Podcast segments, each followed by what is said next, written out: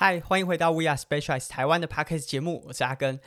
在上周啊，呃，台中的老外林道举办了单车越野赛的第一站。那这个比赛啊。应该原本是要在五月底左右的时间举办的，不过因为疫情的关系，所以一直往后延，那一直到九月上周才顺利完成第一站的赛事。虽然说，呃，在现场可能大家没有比赛的过程中，还是要戴口罩啊，然后进场有一些十连制的呃流程，不过大家其实也都还蛮开心的，就是有赛事可以重新回到我们的生活当中。那可以发现到，哎，有越来越多的伙伴都加入到越野骑乘的环境当中，哎，包含像呃 s p e c i a l i z e 的大使，也是非常知名的铁人选手谢生燕 Sam，他在这一次也挑战了呃两场不同类型的赛事。那在这个过程中，有很多伙伴呢，都是从原本呃可能没有接触越野的活动，那到现在是非常喜欢越野骑乘。那如果你错过了这个，上个礼拜在老外林道举办的这个登山车活动，也许可以考虑。诶，十一月底的时候，Lava 在垦丁举办了一个 X Trail 的越野嘉年华，那包含了登山车的叉 C 赛，还有 Enduro 的活动。那同时在两天的呃活动当中，除了登山车，也有越野跑。那当然。最近有非常多的车友开始从事 e bike 的运动。那过去大家可能都觉得说 e bike 好像呃不是真的在骑车，不过实际体验之后，你就会知道说，诶，其实骑 e bike 也蛮累的。你只是获得动力辅助，不代表说在技术上啊，或者是在呃冲刺的时候，你不需要加上自己的力量。所以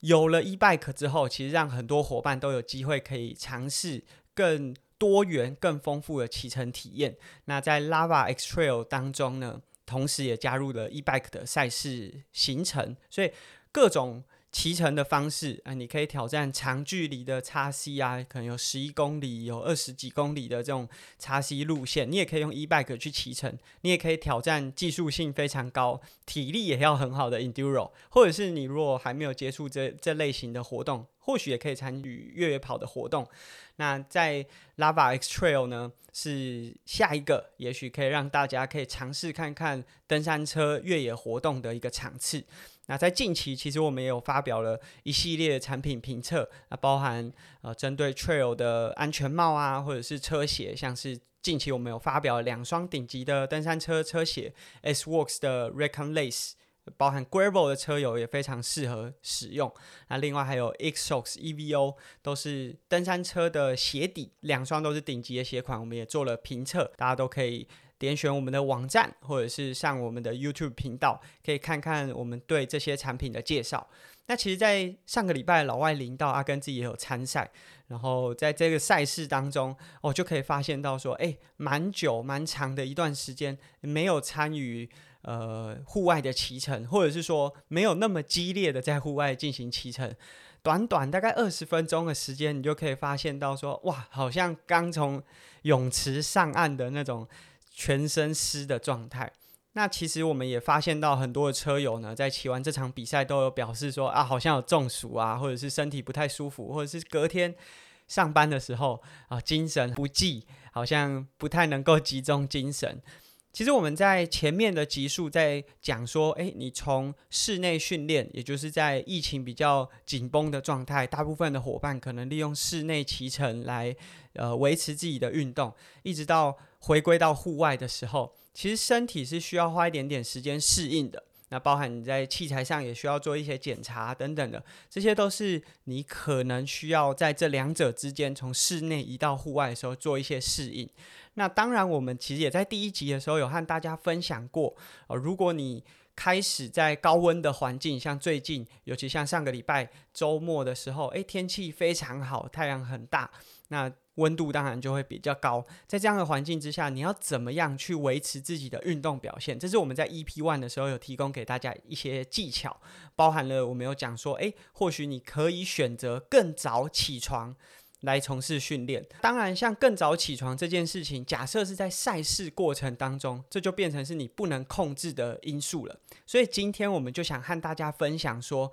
除了维持自己的运动表现，大家当然也很希望说，在高温环境可以有更好的表现提升。所以比起维持表现，很多伙伴啊，在接下来可能开始陆续有一些赛事可以回归的话，大家会希望可以提升自己的运动表现。所以，我们今天希望利用节目的前半段和大家分享，你可以用什么样的方式呢，来让你在高温环境当中，例如说赛事或者是有一些挑战活动的时候，可以拿出更好的表现。那首先，当然还是要复习一些我们在 EP One 讲过一些技巧，包含呃你在训练的过程当中补水啊，用比较低温的水，例如说你可以在水壶使用的是保温的水壶，甚至是利用结冰水，让你水温呢是在比较。凉爽的状态，啊，每一个小时至少补充六百到五百 CC 的水，让你保持身体是含水的状态。那在长时间的训练啊，或者是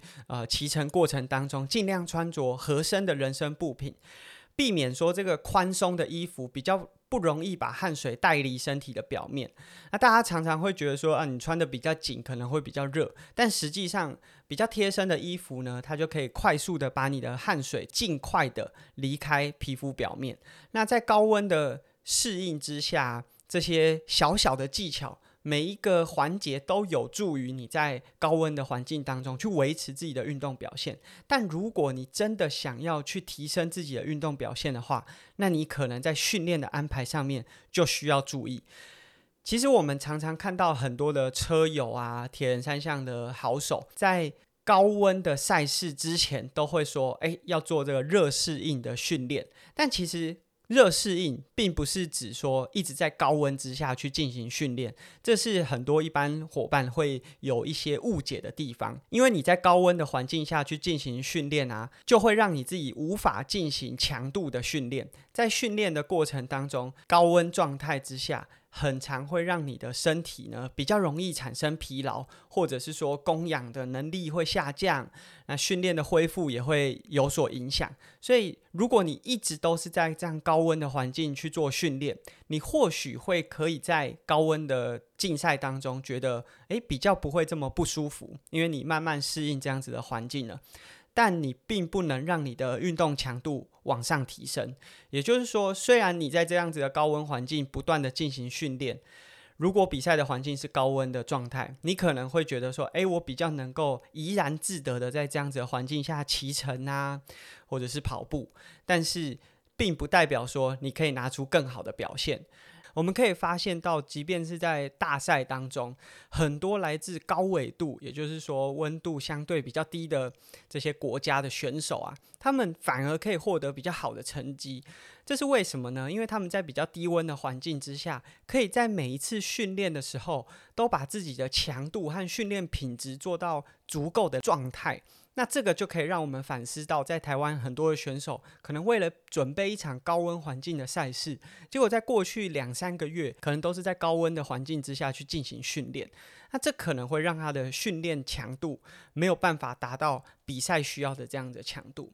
那虽然说这些高纬度啊，或者是处于比较天气凉爽国家的选手，他们来到了像我们台湾这些亚热带、热带国家比赛的时候，确实会造成身体上面的不适应。但即便是这样，因为他们在强度的训练上面做得非常的足，所以假设啦，他来到台湾或者日本，可能会降低百分之二十的运动表现，但是他还是可以拿出非常好的表现，因为他在原本的强度上面就是比较强。那这个呢？是我们需要去克服的。我们需要先让自己在强度训练的内容上先有一定的量、一定的表现，再去做热适应。那其实真正进入到热适应啊，大概是在赛前的一个半月到一个月左右的时间。你不需要一直处在高温的环境，因为在高温的环境下，你会流很多的汗，你会消耗很多的体力，强度执行不够确实。恢复的时间可能也要拉长，那在这样子的状态之下，一定会对你比赛时候有所影响。所以理想的状态是在你在比赛前的一个半月到一个月左右的时间呢，你可以开始，也许是利用中午时段二十分钟左右的小跑。这样子的小跑啊，虽然说有些人会觉得，诶，这个强度还好，维持的时间也不像比赛的时候维持的这么长，但已经足够让你开始去对环境进行身体上面的适应。所以呢，这和我们过去想象的可能不太一样。过去我们认为的热适应，可能都是要在高温啊、高湿度的环境，可能连续进行很长一段时间。这样的训练或许真的有办法让你在比赛过程中比起来比较舒服，但真的不会让你比出比较好的表现。所以今天呢，我们的分享呢，就是假设你接下来也许在呃九月、十月有一些比赛，温度还是会相对比较高的状态之下，其实不用太在意说你一定要在户外进行长距离高温的训练，最主要。影响你比赛成绩表现的，还是你有没有做足足够品质的训练？所以在强度训练上呢，是不能忽视掉的。除了最近大家可以针对活动啊赛事去安排进一步的训练计划之外，大家很关注的就是在九月一号，Shimano 推出了全新的变速套件，分别是 Dryas R 九二零零和 Ategra 的八一零零，两款套件都是只有电变系统。是大家敲碗很久的十二速变速套件。那说到十二速，对手的 SRAM 已经在 XX 这个系统上面玩了很久，主打的是无线的变速套件。所以除了你的刹车夹器或者是卡钳需要连线之外，其他绝大多数的部件，你只需要锁上螺丝就可以做好基础的安装。Shimano 这次推出的十二速套件，采用的是半无线的设置。它在前变和后变之间，还是需要借由电线呢连接到坐管电池来供电。另外，需要借由这个电线来传输前后变之间的讯号。那听起来，这个安装上面可能比起 SRAN Access 来的稍微多了一步程序。不过，这样子的设置其实还是有它的优点。就 Shimano 的说法是说，这样子的传输方式会更有效率，而且速度会更快。充电的过程中，你只要完成一次的充电就可以。同时顾及前后变的电力。那以 SRAM 的 Access 来说，你常常需要分别去完成前变的电池和后变的电池分别去做充电。当然，在这样子的设置之下，Shimano 还有做了很多的精进。例如说，过去可能需要借由整合啊，或者装在龙头周围的这个 Junction Box，它也把它整合到了后变当中。在未来充电或者是韧体的更新，都可以借由这个位置来作为调整。相较过去，你还要去思考这个 junction box 要怎么整合，是方便很多。Shimano 另外一个蛮贴心的地方，就是这一套系统的飞轮可以相容。过去所有你的十一速的级轮座，也就是说，假设你的车款很多，或者是说你有很多组高阶的轮组，你不需要担心说啊，升级了十二速套件之后，哇，旧的轮子都不能用了。那另外在碟刹系统当中，常常为人诟病的就是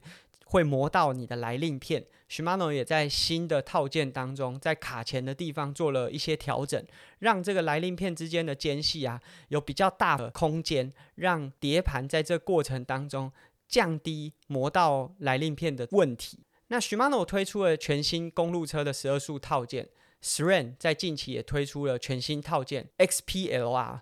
实际上念作 Explore，就是希望大家借由骑乘呢去做更多的探索。那采用了全新的十四四 T 的飞轮。那在过去，呃，SRAM 的所有飞轮当中，要么是针对公路车的设计，要么就是非常大、比脸大的飞轮，五十二 T。那十四四 T 的飞轮呢，更适合 Gravel 的骑乘。那另外针对 Gravel，大部分的车款都是二七点二的座管，所以 SRAM 也在这个套件当中加入了无线的伸缩座管，那是以二七点二的管径去做设计。同时增加了避震前叉、短行程的避震结构，让 Gravel 的骑乘呢可以更贴地、更稳定。那当然，同时推出了这么多产品，虽然到目前为止我们还没有机会真正看到实际的产品，但大家一定都会很好奇说：诶，这两个十二速的套件啊，到底哪个比较好？推出已久的 SRAM，它在全无线架构之下，其实是安装非常方便的。同时，它在无论是登山车或者是公路车，甚至最新推出的 Gravel，各个套件之间都可以非常快速的做切换。你可以把登山车的变速装在公路车的套件当中，或者是使用不一样的飞轮，都可以非常自由的相容。系统其实已经非常完整了。那唯一的缺点可能是在这个棘轮座上面使用的是比较特殊的 XDR，那近期才慢慢普及下来，所以有些车友过去如果是使用十一速的套件，在升级的过程中，可能在轮组上面也需要去思考。Shimano 推出了半无线啊，提供了相容旧的棘轮座，那齿比上面也非常的绵密。那但是主要都是针对公路车去做设计的，也就是说，如果你是骑计时车啊，或者是 Gravel 的系统，目前看起来还没有非常完整的包容到这些系统当中。那甚至它在线材电线的部分使用的是完全不一样的规格，所以如果你有一些旧的零件或者是系统的话，也许也还需要花一点点时间。等到 Shimano 推出更完善的套件，才有办法涵盖所有的骑乘风格。今天呢，虽然我们还没有机会摸到无论是 Shimano 或是 SRAM 新推出的这些产品，不过我们可以感受到公路车也好，或者是 Gravel 登山车之间有越来越多新的科技的推出。那我们当然也非常期待，可以尽快摸到这些实际产品。把玩看看，如果未来有机会的话，也希望进一步的和大家分享这些套件它的优点在哪里，还有哪边是可以值得提升的。那这是我们今天的节目，感谢今天大家收听 We Are Specialized，那我们下次见喽，拜拜。